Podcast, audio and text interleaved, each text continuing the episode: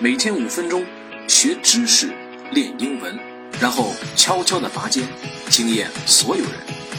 欢迎来到这里，和苏大白一起通过点滴积累，实现能力的进化。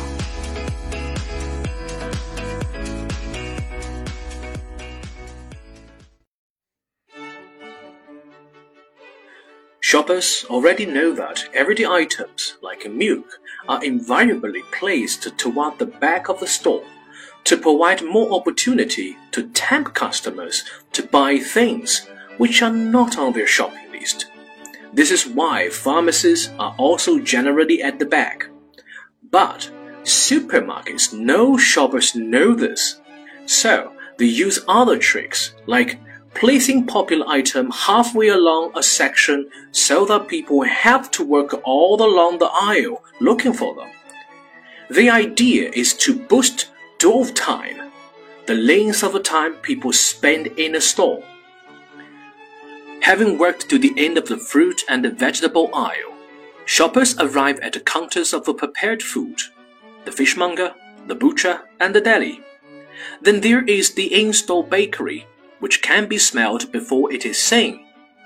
Even small supermarkets now use in-store bakeries.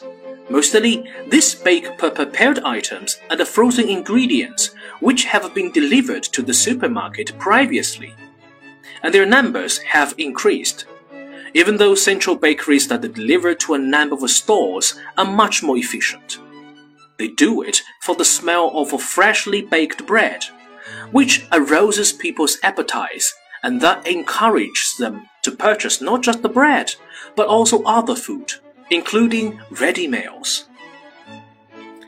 今天咱们来分享超市的轨迹第二部分。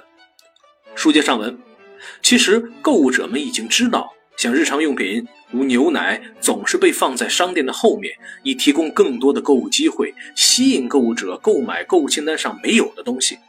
这就是为什么药店通常也会被放在后面。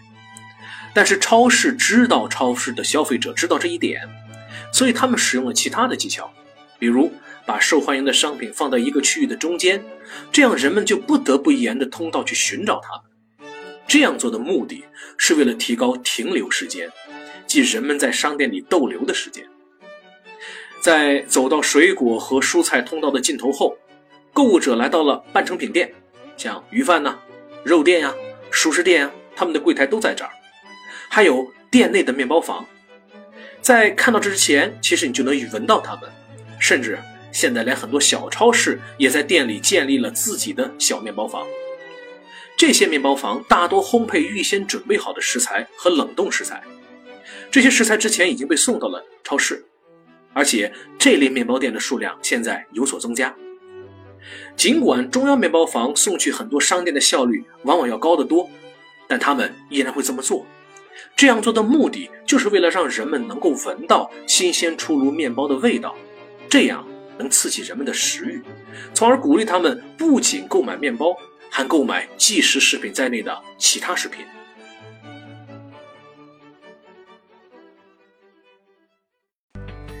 各位朋友，这一篇就到这儿了，别忘了看一下听力文本，巩固知识。听完了觉得怎么样？喜欢？就订阅一下呗。